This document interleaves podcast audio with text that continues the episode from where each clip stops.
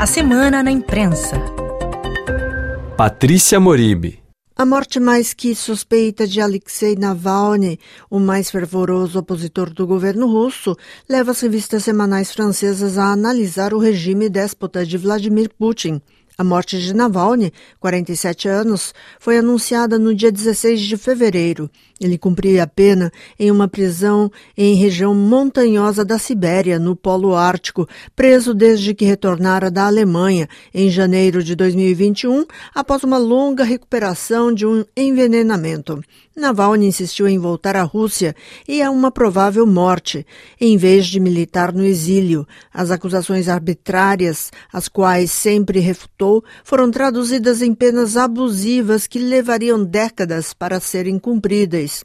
Na guerra criminosa na Ucrânia, o líder do Kremlin passou a se sentir intocável, nada o afeta, nem críticas ocidentais, nem os protestos cada vez mais reprimidos de uma população anestesiada pela propaganda ou agredida em público quando deposita flores em uma calçada, diz a revista francesa L'Express.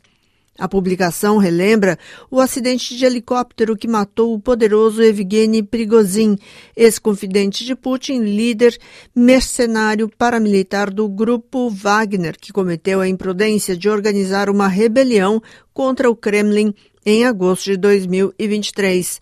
Mas L'Express aponta que a morte de Navalny faz surgir evidências de um regime que está perdendo legitimidade e de um ditador paranoico. Putin queria que Navalny caísse no esquecimento, explica Alexei Venediktov, 68 anos, outro opositor fervoroso do Kremlin, em entrevista à revista Le Point.